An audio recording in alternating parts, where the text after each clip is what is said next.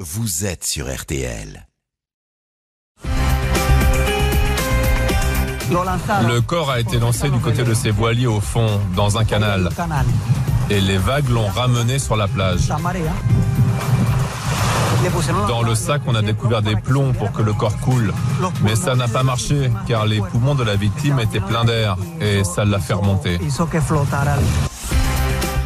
Bonsoir. Un meurtre face à la mer des Caraïbes. En 2012, le corps d'un riche Français, Paul Volnerman, un paisible retraité installé dans une station balnéaire au Venezuela, est retrouvé méticuleusement découpé sur une plage de sable blanc. L'enquête va révéler le plus inattendu et le plus rocambolesque des scénarios. L'homme désigné comme étant l'instigateur du meurtre apparaît être son propre majordome. Il aurait abrégé la vie de son patron pour un mobile des plus classiques, sa fortune. Mais les investigations vont d'aller de surprise en surprise.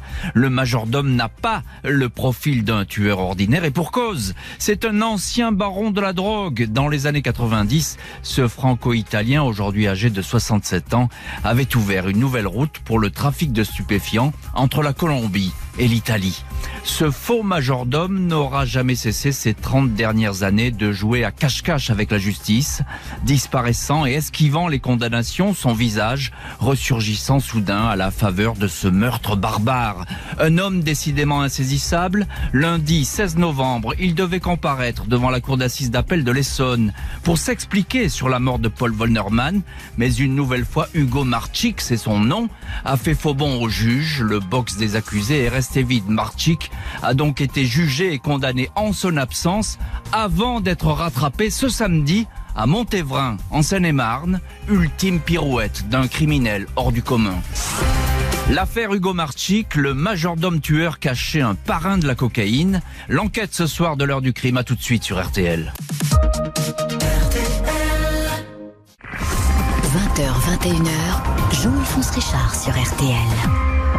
Et l'heure du crime. Et ce soir, heure du crime consacrée à l'affaire Hugo Marchik, la trajectoire d'un homme qui fut un ponte du trafic de drogue et se retrouve en cette année 2012 employé comme majordome sous une toute autre identité dans un port touristique du Venezuela. Ce 29 avril 2012, une terrible découverte secoue la très tranquille station balnéaire de Puerto La Cruz, un coin de la côte nord du Venezuela où il ne se passe rien et où les retraités se font dorer au soleil. Le matin même, un corps a été retrouvé sur la plage de Los Cabales, sur la commune de Lecheria. Un corps, ou plutôt ce qu'il en reste. Un tronc masculin, 96 cm de long, glissé dans un sac marin en caoutchouc. La victime a été décapitée, les jambes et les bras sont également absents, tronçonnés de toute évidence avec une scie électrique. Le sac est venu s'échouer sur la plage après avoir dérivé depuis une marina voisine où il aurait été immergé. Il est ensuite remonté à la surface. Les légistes de l'Institut médico-légal affirment que le corps a été découpé après la mort. Le décès remonte à un ou deux jours. La victime serait âgée d'une cinquantaine d'années. Les jours s'écoulent et le corps de la plage ne parvient pas à être identifié. Aucun signe distinctif ne retient l'attention, aucune disparition dans le secteur n'a été signalée. Plus d'un mois se passe jusqu'à ce que les autorités vénézuéliennes soient prévenues qu'un ressortissant français résident de Puerto La Cruz n'a plus donné signe de vie depuis plusieurs jours. Il s'appelle Paul Volnerman. Il est âgé de 70 ans. Il s'est installé au Venezuela dans les années 2005-2006. Il n'a jamais fait parler de lui, navigue sur son bateau et profite de sa retraite au soleil. Il est bien connu dans la communauté des expatriés français où il a de nombreux amis. C'est sa famille, et notamment sa fille Loni, qui habite dans un village en Bourgogne, qui a fini par s'alarmer. D'ordinaire, elle est en relation régulière avec son père par Skype ou WhatsApp, mais depuis la fin avril, impossible de converser avec lui directement. C'est toujours son fidèle employé de maison, le majordome, le dévoué Marco Ferrari, qui répond en souriant que Paul n'est pas là une fois parti faire une promenade en bateau, une autre fois invité chez des amis, décidément jamais là. À Puerto La Cruz, les amis français de Paul Volnerman ne se sont pas inquiétés de son absence. Il arrivait à cet homme de ne pas se montrer pendant plusieurs jours. Qui plus est, il avait des fourmis dans les jambes et des projets de déménagement. Son ex-épouse fait une description qui correspond au buste retrouvé sur la plage, sa physionomie, sa pilosité blanche. Deux de ses amis les plus proches reconnaissent eux le sac qui a servi à emballer la dépouille. C'est bien un sac de marin appartenant aux retraités. Le 25 juillet 2012, trois mois après la macabre découverte de la plage, l'ADN confirme que la victime est bien Paul Volnerman. Bonsoir, maître Vincent Olivier. Bonsoir. Vous êtes euh, avocat euh, pénaliste et vous défendez euh, dans cette affaire la famille de Paul Volnerman, dont on vient effectivement d'identifier le corps. Est-ce que vous pouvez nous dire, maître, qui est ce, retraité si tranquille qui s'est retiré au Venezuela? C'est un ancien chirurgien dentiste qui a eu une vie professionnellement mouvementée en tous les cas et qui a fait fortune à la Martinique avec une chaîne de magasins de vêtements Passionné de, pêche sous-marine en apnée, euh, il a décidé, après euh, quelques dizaines d'années à la Martinique, de partir au Venezuela où la vie, euh, la vie est belle, bon marché et où le poisson est abondant. Il n'a pas d'ennemis Paul von Norman, c'est quelqu'un de, tranquille. Euh, on ne lui connaît pas euh, d'histoire particulière. C'est quelqu'un d'assez rugueux, euh, d'après les, descriptions qui en sont données. C'est pas quelqu'un qui a forcément un, grand penchant un, un, contact facile, c'est ça? Voilà, un contact facile, mais c'est quelqu'un qui n'a au demeurant pas d'ennemis. Hmm. On, dit même de lui qu'il est méfiant. On a pu même dire de lui qu'il était paranoïaque, en ce sens qu'il n'accordait sa confiance que très difficilement. Et c'est d'ailleurs ce qui a surpris ses proches, c'est le fait qu'il ait accordé sa confiance confiance à Marco Ferrari, euh, alias Hugo Marchik, et ce assez rapidement d'ailleurs. C'est ça. Donc euh, très vite, il va rentrer dans, dans, la vie de ce retraité français. Alors, il y a quelque chose de très important, euh, maître Olivier, dans, dans ce qu'on racontait, et qui va être un des déclics de l'histoire, c'est effectivement ce que trouve la famille de la victime dans sa messagerie privée sur Internet. Hein. et là, ils vont aller de surprise en surprise. Racontez-nous. Manifestement, Hugo Marchik, à l'époque Marco Ferrari, avait décidé, pour des raisons purement mercantile, puisqu'il cherchait à vendre les biens de Paul Volnerman, il avait décidé de dissimuler le plus longtemps possible sa disparition. Et pour euh, dissimuler sa disparition, il se faisait passer pour lui par le biais de, de, hmm. de, messages euh, sur sa boîte mail. Il essayait également toujours, en se faisant passer pour lui, euh, d'obtenir des virements depuis les comptes que Paul Volnerman avait gardés à la Martinique.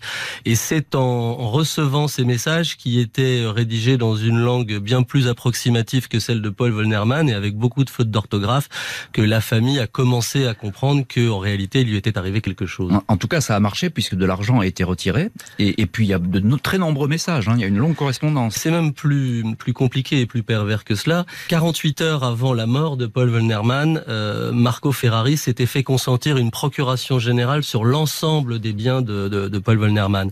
Euh, et le, le lendemain de sa mort, il a vendu l'appartement dans lequel ils habitaient tous les deux a encaissé l'intégralité du prix de vente sur son compte bancaire, a également vendu le bateau, a déménagé mmh. l'appartement, vendu toutes les affaires et essayé de récupérer les quelques actifs qui restaient encore à, la Martinique. Ah, c'est une captation de, fortune euh, euh, qui est extrêmement bien réalisée, extrêmement bien réalisée et qui, a, et qui a fonctionné.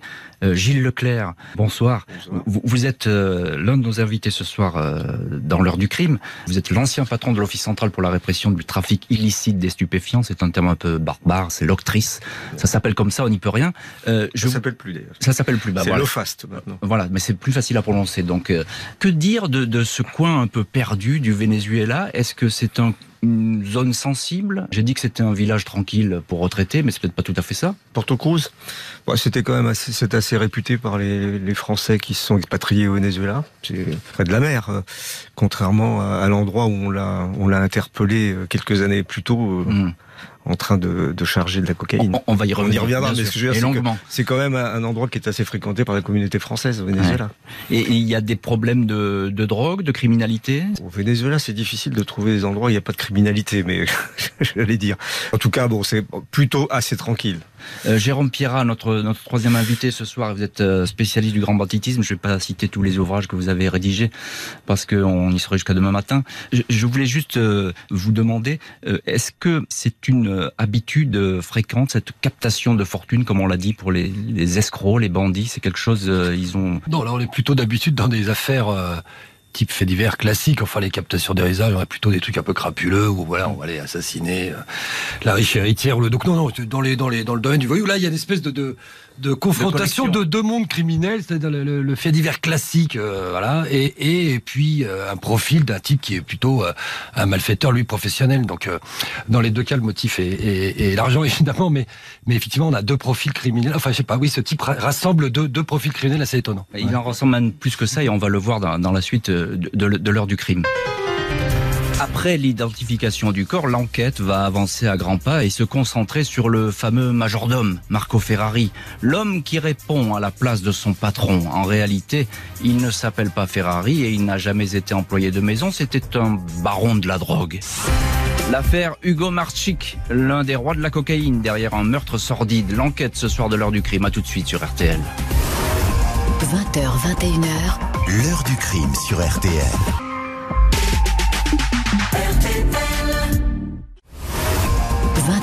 21h. L'heure du crime sur RTL. Ce soir, heure du crime consacrée à l'affaire Hugo Marchik, un gros bonnet de la drogue qui serait derrière le meurtre particulièrement sanglant d'un retraité français au Venezuela. C'est ce que va dévoiler l'enquête locale. Fin juillet, peu après l'identification du buste retrouvé sur une plage proche de Puerto La Cruz, celui du retraité français Paul Volnerman, la police vénézuélienne perquisitionne l'appartement de la victime. L'homme vivait dans une résidence de luxe à deux pas du port de Plaisance. Le logement a été nettoyé, pas d'indice d'une quelconque lutte ou d'un départ précipité. À l'aide du luminol, un procédé qui permet de déceler la plus infime trace de sang, les enquêteurs détectent des taches dans les joints du carrelage du salon et dans la salle de bain. Il s'agit bien du lieu du crime. Selon toute probabilité, Volnerman a été tué dans le salon et sans doute découpé dans la salle de bain. La police identifie deux suspects. Marco Ferrari, le majordome qui a procuration sur les comptes bancaires et qui les a apparemment siphonnés, et l'un de ses proches, un chauffeur de taxi qui s'appelle Roger Rendon. Les deux hommes ont été aperçus sur des bandes de vidéosurveillance de l'unique magasin bricolage de Puerto La Cruz en train d'acheter une scie identique à celle qui a servi à découper le corps. Le taximan, Roger Randon, est rapidement interpellé. Il passe immédiatement aux aveux. Il explique avoir aidé Marco Ferrari, dont il est depuis six ans l'homme à tout faire, à tuer le retraité et à se débarrasser du corps. Il indique que depuis plusieurs semaines, le majordome Marco Ferrari avait méthodiquement vidé les comptes en banque du français et songeait à l'éliminer car celui-ci l'énervait. Le chauffeur de taxi raconte que le 27 avril, moyennant la somme de 28 000 bolivares, l'équivalent de 2300 euros, il s'est rendu chez Paul Volnerman pour l'assassiner. Le retraité est alors profondément assoupi sur une chaise longue. Il a été drogué par son majordome Marco Ferrari. Rendon lui tire une balle dans la tête en utilisant un silencieux recommandé par Ferrari, un morceau de bouteille en plastique. Il tranche ensuite la tête de la victime à la scie, puis découpe les membres placés dans des sacs plastiques noirs. Dans la soirée, le chauffeur de taxi et le majordome vont jeter le buste dans un canal près de la marina. Vers 4 heures du matin, ils empruntent un petit bateau appartenant aux retraités et vont jeter au large les restes du corps, la scie, le pistolet et même la chaise longue sont disséminés à droite et à gauche.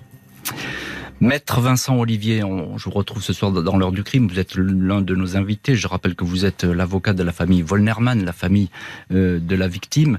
Est-ce qu'on peut parler là d'un projet longuement mûri ou quelque chose qui s'est décidé euh, en quelques jours. Il y a à la fois euh, quelque chose d'assez abouti dans cette euh, modus operandi, ce mode opérateur criminel, et puis beaucoup de bricolage aussi, si je puis dire. Ce qui plaiderait pour pour le côté longuement prémédité, c'est la signature de cette procuration par Paul Wellnerman qui autorisait Marco Ferrari, Hugo Marchik a, a disposé de l'ensemble de ses biens.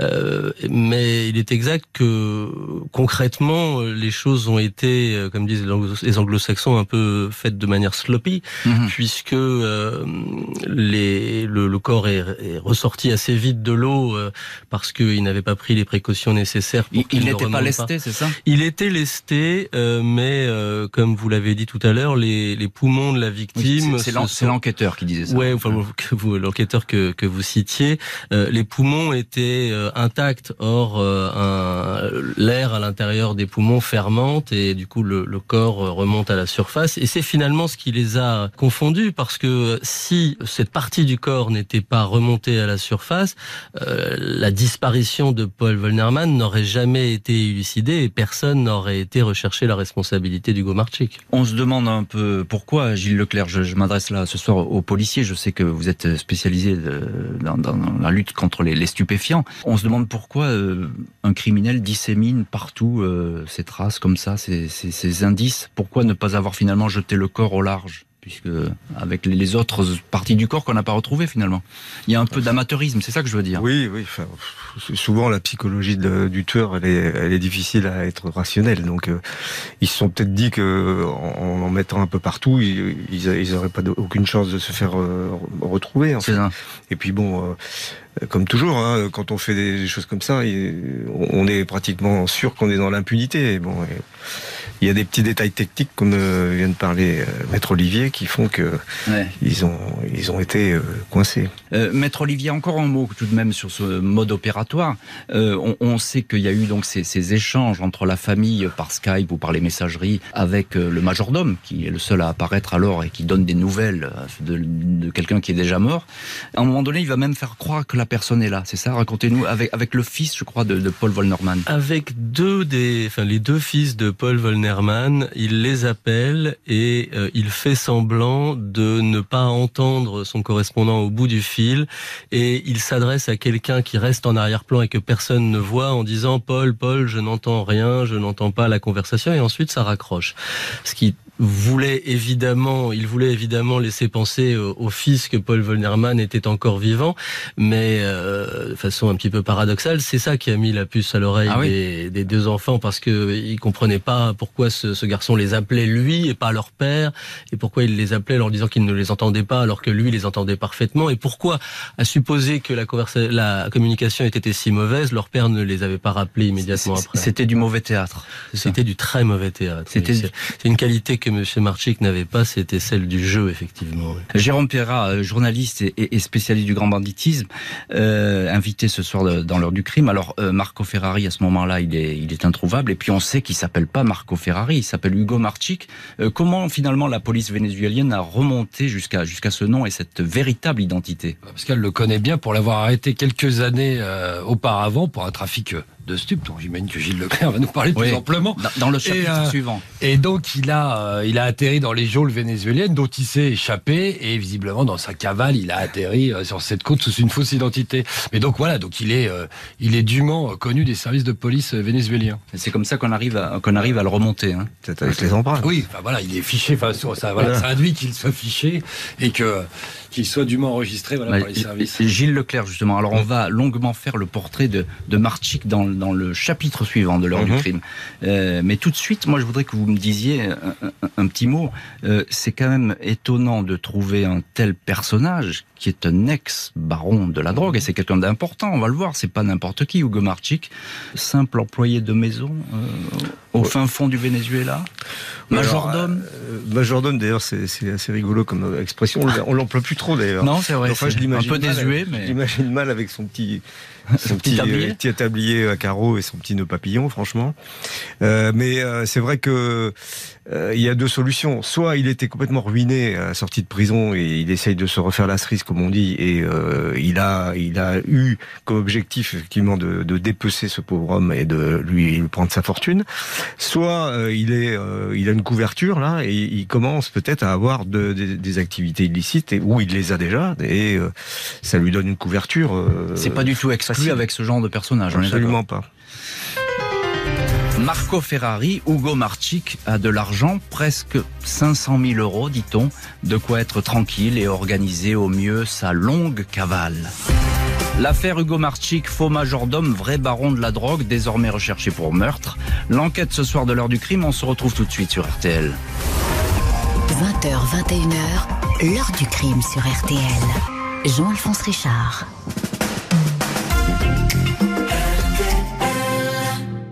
Une chanson de 2012 ce soir dans l'heure du crime sur RTL.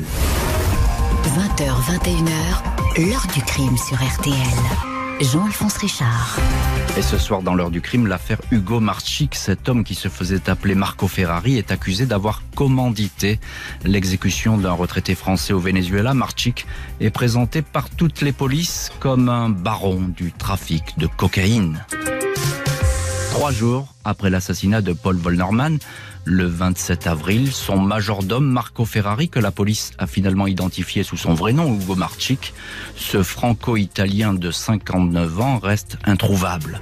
Du 30 avril au 2 mai, il a séjourné dans un hôtel de Puerto La Cruz, puis il a loué une chambre chez un particulier. La perquisition amène à la découverte de deux billets d'avion, l'un au nom de Ferrari, l'autre à celui d'une jeune femme prénommée Nairobi, sa maîtresse. Celle-ci confirmera s'être envolée pour l'Italie le 9 juin avec son amant.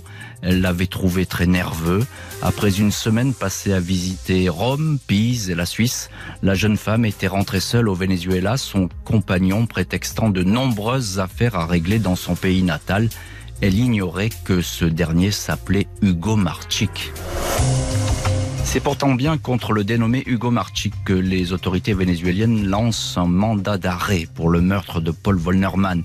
La victime étant française, la France souhaite également le juger. Apparaît alors le spectaculaire parcours de cet homme qui vivait sous une fausse identité au Venezuela. Hugo Marchik est né le 22 mars 1953 à Pérouse, en Italie, enfant interdit d'un prêtre et d'une servante, élevé ensuite dans une quasi-clandestinité par la sœur du curé. À l'âge de 21 ans, on le retrouve au Sainte-Marie de la Mer, à la tête d'une crêperie. Il se marie à une Française, divorce en 1983 après avoir obtenu la nationalité française. Le nom de Hugo Marchik apparaît en pleine lumière une dizaine d'années plus tard, en 1996. Les polices vénézuéliennes, colombiennes et françaises cernent des hangars dans une zone commerciale d'Acarigua au Venezuela. 650 kilos de cocaïne en voie de transformation sont saisis. Hugo Marchik est surpris en flagrant délit. L'Office français des stupes, avait depuis des mois Marchik dans son viseur. L'homme est soupçonné d'avoir trouvé une nouvelle filière d'acheminement de la drogue entre la Colombie et l'Europe. Il serait un logisticien hors pair. En deux ans, entre 1994 et 1996, il aurait supervisé quatre chargements de 700 kilos de drogue. Gilles Leclerc, ancien patron de l'Octrice, l'Office central pour la répression du trafic illicite des stupéfiants. J'ai envie de vous poser déjà la question, qui est Hugo Marchik, mais là, euh, version baron de la drogue? Depuis mhm. quand le connaît-on? Qui est-il? Baron, duc, euh, je sais pas, mais enfin en tout cas trafiquant. Aristocrate, en tout cas des stupéfiants. Trafiquant de stupéfiants, c'est sûr. Euh, bon, c'est on a on a à l'office des stupes à l'époque et bon toujours maintenant d'ailleurs, euh, on avait des antennes euh, placées dans sur les réseaux, soit dans les zones de production, soit dans les zones de transit hein, ou de passage. Euh, donc on a eu des renseignements sur cet individu via nos, nos antennes de Bogota et de Caracas. Donc euh, avec euh, une identification qui s'est qui s'est rapidement euh, concrétisée en, en, la personne d'Hugo Marchi. Là, on est au milieu des années 90. Hein, C'était 95, 95. Et donc bon, bah, en, en, partant de ça, on a essayé de, de comme c'est du classique, on a essayé de remonter le, le réseau et de l'identifier. On s'est aperçu très vite qu'il était en contact avec la France et que il y avait sa logistique française qui était dans la dans la dans la zone de, de l'Hérault, près de la Grande Motte, où il avait d'ailleurs un appartement. Et puis, euh, bah, au fur et à mesure, on a continué à travailler. On a vu qu'ils avaient, ils bougeaient beaucoup. Il y avait un de ces lieutenants à la grande mode qui euh, qui voyageait beaucoup, qui allait au Venezuela, qui euh, allait en Italie, qui euh, lui rendait compte scrupuleusement. Et puis on s'est aperçu que en fait c'était un trafic vraiment constitué, une, une grosse filière, parce qu'il y avait une à la véritable organisation. absolument, parce qu'il y avait à la fois de l'envoi en gros, c'est-à-dire des, des, des, gros envois de drogue mmh. en, en, grande quantité, ou par l'intermédiaire de ce qu'on appelle les mules, c'est-à-dire des gens qui euh, se promènent avec 5, 10 kilos, soit ingérés, soit avec des, des, euh, des, fonds de, valises euh, aménagés ou des chaussures, etc. il y a quelques-uns de ces complices qui ont d'ailleurs été arrêtés en, à Rome au milieu de, enfin, milieu de, la, de l'automne 95, donc ça nous a confirmé que c'était effectivement bien tangible. Et puis on a continué les filatures et les, les surveillances. Et on s'est aperçu qu'à un moment donné, ils sont partis avec des, des, représentants du cartel de Cali, puisqu'il était en, en, relation avec le cartel de Cali. Ils sont partis au Venezuela, dans l'entrepôt dans lequel vous, dans lequel on les a trouvés et dont vous avez parlé. Où s'est passé l'interpellation. On s'est passé l'interpellation. Donc 600 650 kilos de cocaïne dans, ce, dans cette, cet entrepôt, une grande partie conditionnée dans des bidons d'huile dans lesquels ils, ils, mettaient les, les pains de, de, de, cocaïne. Et il y avait également toute la, la logistique pour les mules avec des, des valises à fond, à, double fond, des, des chaussures qui étaient également euh, préparées pour. Euh, donc, donc ce que, ce que vous nous décrivez là, c'est c'est pas n'importe qui, Hugo Non, c'est hein vraiment le profil d'un trafiquant qui a. C'est pas un simple passeur, c'est ça que je veux dire. C'est hein. vraiment un chef de bande. Il avait le contact avec les producteurs, le contact avec les transporteurs et le contact avec les acheteurs. Donc c'est vraiment le véritable organisateur et il, il, apparaissait dans toutes les surveillances qu'on a pu faire comme étant le patron. C'est ça. Et il avait tissé également des liens, évidemment, avec avec l'Espagne, les Pays-Bas et surtout en Roumanie, on a trouvé euh, dans, dans oui parce qu'il a un complice là-bas, c'est ça. Voilà, il y avait des complices. Un, ancien de la Securitate, c'est ça. C'est ça. Hein et donc là, on a identifié deux passages de 600 kilos également. Donc euh, c'était vraiment une organisation énorme. Euh, Donc quand, évidemment quand ce genre d'organisation tombe, effectivement c'est un gros succès policier. Hein. c'est comme ça que ça se passe. Jérôme Pierrat, euh, spécialiste du, du, grand banditisme, on connaît évidemment la, la, French Connection des années 70, etc.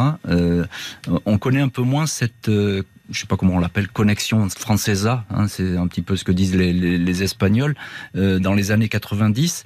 Euh, là, ça, ça, se développe, il y a d'autres routes qui s'ouvrent pour le trafic de drogue, etc. Là, ce qui est intéressant dans cette affaire, enfin moi pour ce que mon humble, mon humble connaissance, c'est l'utilisation de la Roumanie, parce que c'est une route qu'on voit se dessiner de plus en plus ces dernières années, euh, qui à l'époque, euh, me semble-t-il, n'était pas la, la, route prioritaire hein, pour les stupes. Les pays d'acheminement, enfin le Venezuela, ça, c'est toujours été une porte de sortie pour la coke colombienne. Par rapport peut-être juste que la, la, cocaïne est produite donc dans les trois pays andins, euh, Amérique du Sud, hein, mm-hmm. Pérou, Bolivie, euh, Colombie, et puis ça sort. Il faut bien que ça sorte du pays, donc pour aller en Europe. Traditionnellement, ça sort par le nord, par le Venezuela, et puis aussi par le Brésil euh, au sud. Et donc là, dans cette affaire, avec ce rebond en Roumanie, les saisies, euh, c'est c'est assez, c'est une route assez pionnière puisque elle apparaît depuis quelques années dans les grandes filières de de, de coke notamment, hein, qui arrivent d'Amérique du Sud avec les ports, parce que c'est des ports qu'on dit être un peu plus pauvres. Donc là, Hugo Marchik, c'est un pionnier finalement. Oui, c'est pour ça que je vous dis, c'est parce qu'on est on est juste après euh, la chute des, des, du bloc de l'Est, puisque Ceausescu c'est quoi 89, donc on est quelques années après. Et, euh, enfin bon, on est quelques, quelques années derrière. Donc Là, aujourd'hui, tout ça, c'est assez bien organisé. Il y a de gros, ce qu'on appelle des cartels balkaniques. Alors, vous allez trouver des Monténégrins, des mm. Serbes, etc. Beaucoup de gens de la région, des Roumains, qui font rentrer d'énormes quantités de coke par les ports de la mer Noire, notamment Constanța en Roumanie, qui est un port qui s'étale, bon, comme souvent, les gros corps de, de, de, containers sur des milliers de kilomètres, avec une corruption, on va le dire, assez active quand même, euh, de la part des services qui sont censés euh, euh, sécuriser l'endroit. Donc, voilà, donc c'est de plus en plus entre la Bulgarie, la Roumanie, une porte d'entrée. Les trafiquants, de toute façon, ils cherchent en permanence des portes d'entrée, donc ils tournent de euh, port en port. Quelque chose qui soit beaucoup plus poreux que les... Que les oui, même si euh, on constate par exemple que cette année, ça rentre beaucoup par les ports français. On voit les saisies multipliées à Dunkerque, au Havre, des, des, avec des histoires de dockers torturés, etc. Donc le l'acheminement par conteneur, en tout cas, est la voie prioritaire de l'acheminement de ces grosses quantités. encore, encore un mot, Gilles. Je, juste sur la Roumanie, quand on est allé, parce qu'on suivait une, on suivait un, un acheminement de, de, 600 kilos. Quand on est arrivé là-bas en, Roumanie, pour euh, essayer d'être à l'arrivée la, à du bateau, euh, on n'a pas pu euh, être présent. Les, les, policiers roumains nous ont exfiltrés. Et euh, bah, quelques heures plus tard, euh, ils étaient désolés de ne pas avoir pu saisir les 600 Mais par contre, en faisant des, des, analyses dans les bidons, on a, on a eu quand même la confirmation qu'il y avait de la cocaïne dedans. En mai 1997, Hugo Marchik a été condamné à 20 ans de prison par le tribunal d'Acarigua au Venezuela. Pour les mêmes faits, la cour d'assises de l'Hérault le condamné à 30 ans de réclusion, une peine jamais exécutée, Marchik ayant semble-t-il disparu. L'affaire Hugo Marchik, un baron de la drogue accusé du meurtre d'un riche retraité. L'enquête de l'heure du crime ce soir sur RTL, on se retrouve dans un instant. L'heure du crime, présenté par Jean-Alphonse Richard sur RTL. L'heure du crime, présenté par Jean-Alphonse Richard sur RTL. Heure du crime avec ce soir le dossier Hugo Marchik, un ex-parrain de la drogue accusé du meurtre d'un retraité français. Il va falloir quatre ans pour que la justice française puisse enfin l'interroger. Hugo Marchik est passé maître dans l'art de la dissimulation et de l'évaporation. En 1997, après avoir été condamné à 20 ans de réclusion pour trafic de drogue, il s'est échappé de son pénitencier au Venezuela. À l'époque, il s'est réfugié au consulat d'Italie et aurait par la suite purgé sa peine dans son pays natal. Il allait toutefois revenir en Amérique du Sud sous le faux nom de Marco Ferrari et entrer un jour au service du riche français retraité Paul Vollnerman. Accusé de l'avoir tué, il était parti se cacher en Italie d'où il est finalement extradé. Le 12 mai 2016, Hugo Marchik répond ainsi aux questions d'un juge d'instruction parisien. Il reconnaît avoir utilisé un pseudonyme pour pouvoir vivre au Venezuela. Il précise qu'il est entré au service de Paul Vollnerman fin 2011, début 2012, quelques mois donc avant le meurtre. Sur les faits, il renvoie toute la responsabilité sur le chauffeur de taxi, Roger Randon, condamné dans son pays, et sur une tierce personne, un certain El Chivo, un trafiquant de drogue local. Il conteste avoir pris part au crime. S'il s'est rendu au magasin de bricolage pour acheter une scie, c'était dans le but de découper des planches pour construire des caisses de pêche pour son patron preuve de sa bonne foi, il a même adressé un courriel à Volnerman pour lui faire part de l'inquiétude de sa famille après sa disparition, c'est dire. Hugo Marchik reconnaît tout de même qu'il a utilisé les mandats financiers de son employeur pour vendre l'appartement de celui-ci et son bateau, empochant l'argent sur son propre compte bancaire. Le magistrat instructeur ne croit pas un mot de toute cette histoire. Il considère que Marchik cache la vérité, qu'il a bel et bien engagé le chauffeur de taxi pour se débarrasser de Paul Vollnerman dans le but de lui voler sa fortune. Le juge ne croit pas non plus que Marchik, quand celui-ci affirme avoir précipitamment quitté le Venezuela parce que, dit-il, deux hommes à moto lui avaient tiré dessus. Maître Olivier, euh, avocat de la famille Volnerman, est invité ce soir de l'heure du crime. Alors, euh, Marchik, euh, il avoue rien du tout dans cette histoire devant le juge d'instruction. Est-ce qu'il y a eu des confrontations dans cette histure non, il n'y a pas eu de confrontation. Euh, je vois pas d'ailleurs avec qui on aurait pu le confronter. Avec le chauffeur de taxi, par exemple ben, Le chauffeur de taxi euh, purge encore une peine d'emprisonnement au Venezuela et il a été arrêté euh, après le, le départ de, de Marchik du Venezuela.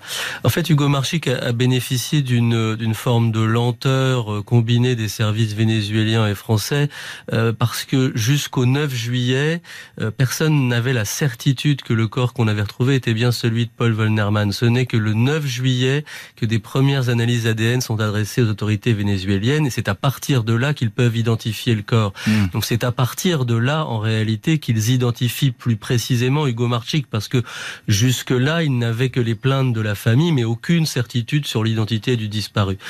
Euh, et ensuite, euh, Hugo Marchik a, euh, de façon assez, assez permanente, nié être l'auteur du crime et a effectivement rejeté la responsabilité sur Roger Rendon, qui était son bras droit, et sur un, trafiquant, je sais pas si on peut dire trafiquant, un petit revendeur de drogue qui s'appelait, oui, un dealer qui s'appelait El Chivo, ce qui veut dire le bouc, sauf erreur de ma part, et qui lui disait avoir été approché par Roger Rendon, qui lui disait que son patron voulait tuer Paul Volnerman. Donc initialement, ils envisageaient de sous-traiter, je pense, l'assassinat, et c'est devant le refus d'El Chivo, qui a quand même empoché l'argent qu'on lui donnait, mais qui ensuite a décidé de ne pas tuer, c'est devant le refus d'El Chivo qui se sont euh, décidés à, faire cela tout seul. Alors, maître, maître Olivier, je reste avec vous. Euh, Marchik va être renvoyé devant la cour d'assises. Mhm. Hein, C'était l'an passé d'ailleurs, 2019. 2019, hein. tout à fait. Euh, racontez-nous, déjà, euh, là on le voit en chair et en os, à quoi est-ce qu'il ressemble ce bonhomme? Il ressemble pas à, grand chose en réalité. Il a pas un, il a pas un visage très original. C'est Monsieur Tout le Monde, euh, mais il dégage quand même euh, euh, un charme indéniable. C'est une personnalité à la fois complexe et sympathique. Et ce qui le caractérise le plus, c'est qu'il a toujours réponse à tout. C'est-à-dire que lorsqu'on le coince dans une de ses contradictions, il va s'échapper par la dernière petite porte qui va lui rester, même si personne ne croit ses négation, même si cette petite porte qu'il emprunte, elle est parfaitement incroyable, euh, ça n'empêche pas qu'il ne reconnaîtra jamais rien, ce qui doit être d'ailleurs le, signe de sa personnalité. Euh, pour lui, il est absolument invraisemblable d'apparaître comme étant un criminel, comme étant un assassin. Gilles Leclerc, ancien patron des stupes, c'est le roi de l'esquive, ce Hugo Marchik Oui, enfin c'est un réflexe de voyou, si j'ose dire, assez classique. Hein. Hmm. ils ont beaucoup de mal à prendre leurs responsabilités quand euh, quand ils sont coincés. Et euh, bon, de, de, toute manière, ils ont plutôt tendance à refiler le bébé, rejeter la responsabilité sur les autres. Ouais, c'est ça. Et notamment celle, la fameuse responsabilité du euh, du chauffeur de taxi. Maître Olivier, qu'est-ce qui va se passer à l'issue de, de, ce premier procès? Alors, je crois qu'il y a une condamnation à 30 ans, c'est ça? Alors, il y a une condamnation à, à 30 années de réclusion criminelle et euh, le procès devait se tenir euh, dans l'année qui suivait le premier verdict. Et euh, c'est un petit peu l'illustration du, du, mal actuel. On, on, on, pond beaucoup de lois, mais on se soucie pas de, de se donner les moyens de les appliquer.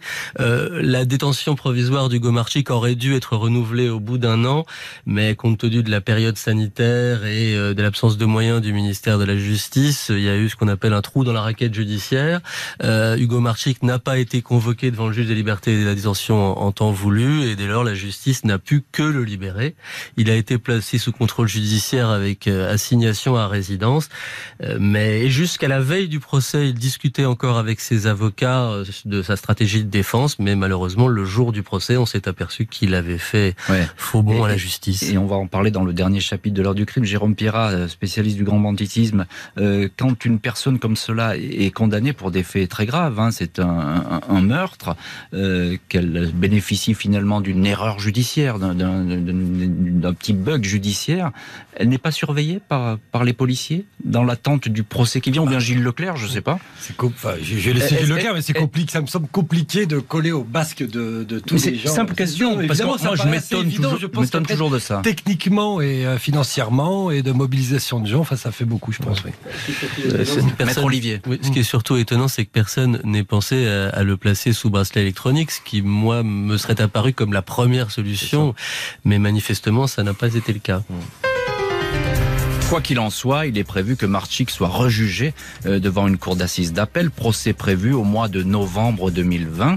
La famille Volnerman espère enfin obtenir des explications, mais c'est sans compter sur un nouveau coup de théâtre. L'affaire Hugo Marchik, baron de la drogue, majordome et meurtrier, c'est l'enquête ce soir de l'heure du crime. À tout de suite sur RTL. L'heure du crime. Jean-Alphonse Richard, jusqu'à 21h sur RTL. Zoé Viss ce soir dans l'heure du crime sur RTL. L'heure du crime, présentée par Jean-Alphonse Richard sur RTL. Et ce soir, dans l'heure du crime, l'affaire Hugo Marchik, ce faux majordome et ex-baron de la drogue, a été condamné pour le meurtre d'un retraité français au Venezuela. 30 ans de réclusion. Il va donc comparaître en appel libre, malgré la gravité des faits.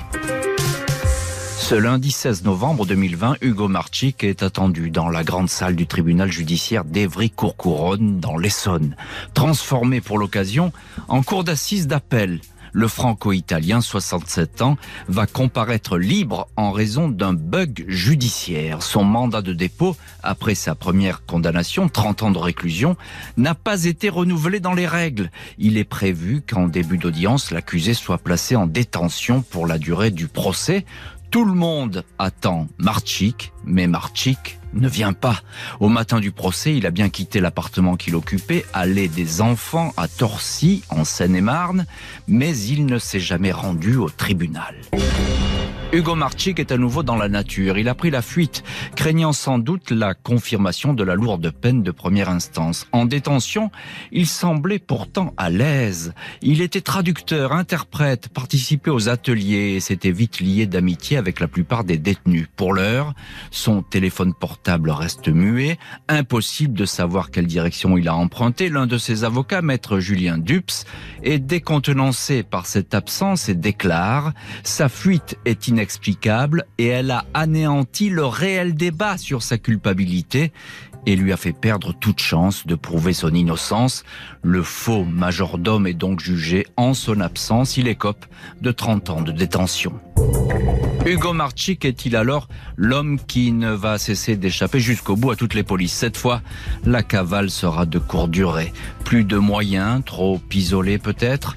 Le fait est qu'au bout d'une quinzaine de jours, il a été repris le samedi 30 novembre vers 11 heures du matin dans la petite commune de Montévrain, en Seine-et-Marne, où il se cachait tout de même muni de faux papiers dans l'attente sans doute de se faire oublier. C'est la brigade nationale de recherche des fugitifs qui l'a localisé et finalement interpellé.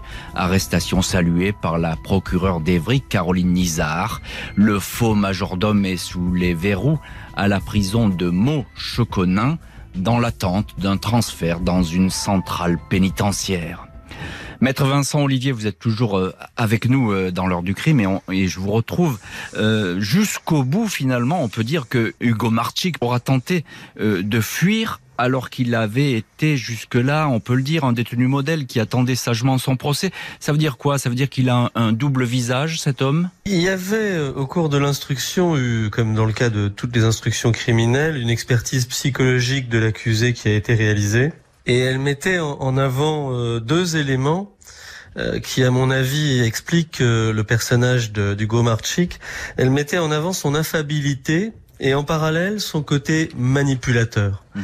Et, et, je crois que ça résume assez bien, si on peut la résumer, la personnalité complexe de Hugo Marchik. C'est quelqu'un qui a son propre agenda, et qui sait parfaitement s'attirer les bonnes grâces des autres pour que cet agenda arrive à son terme. Mm. Et je pense que de, de l'avis même des avocats de, de la défense, euh, ils n'imaginaient pas que Hugo Marchik puisse leur faire faux bon puisqu'il travaillait avec eux jusqu'au dernier jour, ce qui signifie qu'il a réussi à dissimuler ses projets à eux aussi. Tout à fait, c'est c'est quelqu'un qui d'ailleurs a attendu, euh, je l'ai dit, hein, euh, sagement euh, son procès et une personnalité dont on n'a sans doute pas euh, sondé, maître euh, Olivier, tous les secrets encore aujourd'hui, même si euh, évidemment aujourd'hui il est arrêté en prison, on ne sait toujours pas vraiment qui il est, cet Hugo Marchi. Non, il a, il a une, une carrière, si je puis dire, pleine de rebondissements. Et au cours de l'audience d'appel, le président, qui avait eu l'heureuse idée d'aller creuser un peu plus la personnalité d'Hugo Marchik, mmh. a exhumé des articles d'un journal italien, l'Unita, des années 60, où on était relaté un événement euh, proche du début de la vie du Gomarchik qui était assez, assez intéressant, si je puis dire.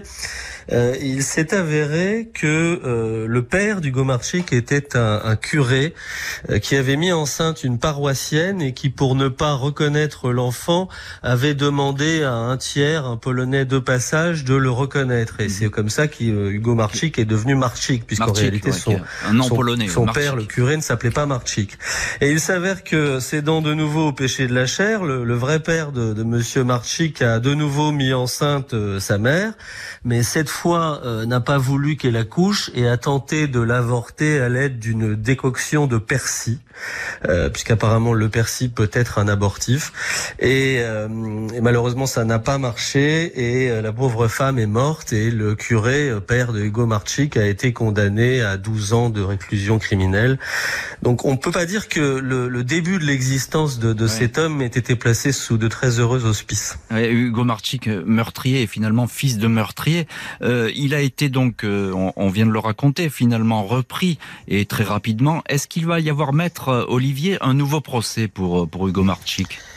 Eh bien, en 2016, il n'y aurait absolument rien eu du tout, puisque à l'époque, la loi voulait que si on ne se présentait pas à son audience d'appel, l'appel était considéré comme caduque et le jugement de première instance reprenait tous ses effets. Mmh. Depuis 2016, il y a eu une petite évolution. Maintenant, même si la personne ne se présente pas en appel, le procès doit néanmoins se tenir, ce qui a été le cas devant la cour d'assises d'Evry. Et la loi prévoit que lorsque la personne qui est en fuite est retrouvée, on lui notifie l'arrêt d'assises qui vient d'intervenir. Euh, et le seul recours dont il dispose, c'est celui du pourvoi en cassation qu'il a cinq jours pour exercer. Qu'il a cinq Donc, euh, s'il fait, il a cinq jours à compter du jour où on lui notifie l'arrêt d'assises. D'accord.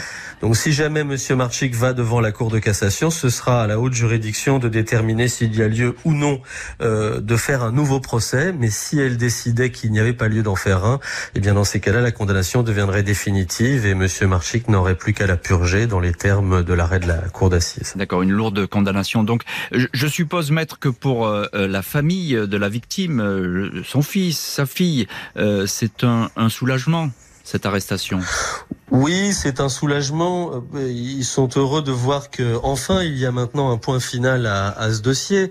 Euh, la, la, réserve que je pourrais émettre et que la famille euh, émet également, euh, c'est que euh, ils auraient probablement voulu être informés autrement que par voie de presse. Hmm. Et je trouve qu'il y a peut-être une, une, part de légèreté de la part des institutions judiciaires à ne pas avoir le réflexe de prévenir ceux qui sont quand même les principales victimes euh, de euh, des crimes, dont, enfin du crime pour lequel Monsieur Marchik était accusé.